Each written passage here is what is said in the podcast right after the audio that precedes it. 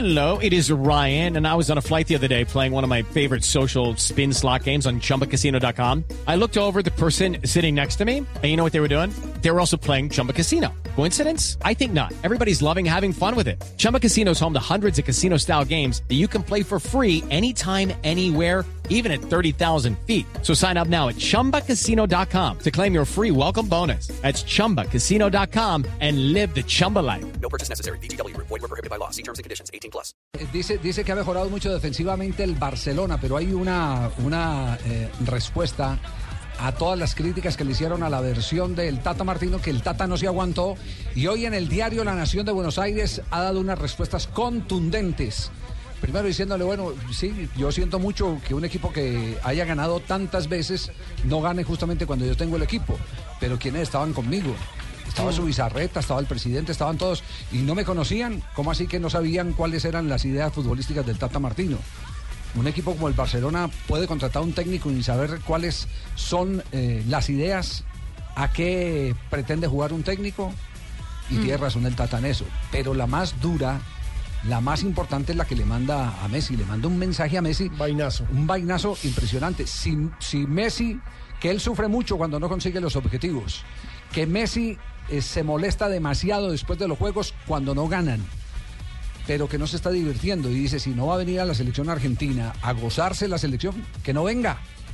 Eso fue lo que lo textualmente quiso decir o le trasladó a, a Lionel Messi como mensaje contundente en la entrevista que le entrega al diario La Nación de Buenos Aires. Depende de ti, más o menos le dice. Y también le dijo que se sorprendió Textualmente mucho. tiene ahí la frase, sí. Eh, aquí hay varias frases, ya, ya, ya le busco exactamente ese, pero también dijo que le sorprendió mucho que en Barcelona no conocían mucho su trabajo. Exactamente, eso era lo que estábamos eh, Sí, exactamente. Otro retuiteo, eso es un- Ahora- Lo retuiteando, mija. El punto importante es que tiene un argumento de presión porque Messi es, por supuesto, Messi, pero en la última actuación de Argentina el que brilló fue Di María. Ante la ausencia de Messi, Di María está emergiendo como una posibilidad del hombre que se eche el equipo al No, hombro. Además reconoció algo bien importante, que Carlos Tevez sí puede tener cabida en la selección, sí. pero como nueve. Entonces Uy. ya con Higuaín. Yo sé Aquí cómo es él ante. Ah, perdón, Martina. Eh, Aquí la tenés.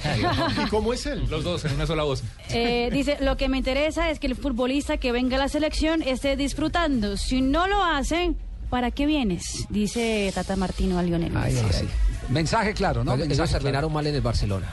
Sí, dicen, dicen Muy los mal que, las relaciones los que estuvieron ahí cerca que una de las grandes decepciones de Martino era que empezó los entrenamientos y no aparecía Messi. En el otro entrenamiento no le aparecía Iniesta y nadie le daba Lo explicaciones de por qué es, no venían. lo que pasa es que Messi ha demostrado que en los momentos difíciles él no se levanta, él no se muestra, él como líder tiene que estar ahí duro, primero y él se esconde. Y no se suponía, Javier, que eh, Messi fue el que eh, avaló la contratación de Sí, Tata. pero, pero Sí, ahí, es que pero eso- eso es que ahí es donde se equivoca la gente. Dice, porque yo ayudo a contratar a este, entonces este tiene que aguantarse Claro, amigo mío. ¿no? Tiene No, que no, hacer- no. tiene que seguir reglas. Y es que el varillazo. lo lo que Sí. pasa es que Messi pretendía que el Tata hiciera lo que él quería. Claro, y pero el es que Tata no iba a hacer. El varillazo en la frase eh, viene desde antes. Yo sé cómo es él, lo que decía Javier, pero textualmente lo dice. Yo sé cómo es él ante el sufrimiento, ante momentos buenos, momentos adversos. Cómo se castiga con su autocrítica, lo que siente cuando no se logran los objetivos. Todo eso lo viví y seguro que sí debo hacer, que sí debo hacer algo. Muy bien, ahí está Ahora, entonces el varillazo del Tata Martino para Lionel Messi, para la directiva del Barcelona. Escuchaba las reflexiones del varillazo de, de Martino. Prepárense porque me parece que no es el único varillazo de Martino eh, hacia Messi. Porque creo que la semana que viene pueden convocarlo a Tevez al seleccionado argentino. La Argentina juega en octubre contra Hong Kong y contra Brasil en China. Y mm, me parece que se viene la era de Carlitos Tevez, hombre que ha estado enfrentado mucho tiempo con Lionel Messi y que durante esa vela estuvo eh, vedado precisamente por, por eh, la mala relación con, con Lionel Messi. Así que puede ser que empiece la era de Tevez y que con él llegue Iturbe, siga la Mela, chicos que estuvieron, ustedes se acuerdan, en el seleccionado sub-20 de Colombia en el 2011, Iturbe que pasó casi sin pena ni gloria y la, y la Mela también, hoy están disfrutando de un buen presente en Europa.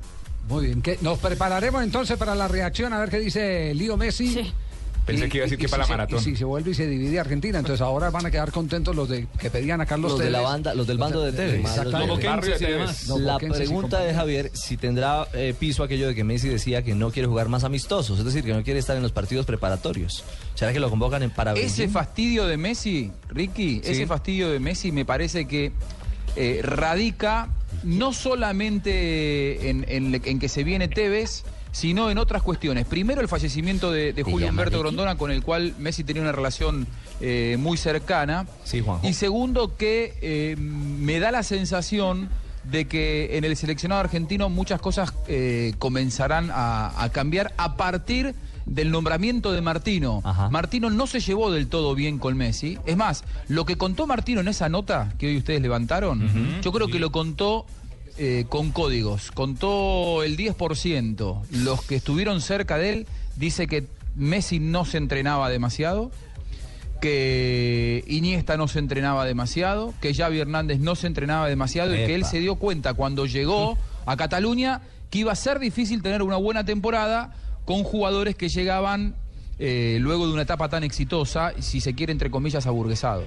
Bueno, ahí está, ahí está la película entonces. La próxima semana tendremos una mini sección deportiva entre Juanjo y Ricky.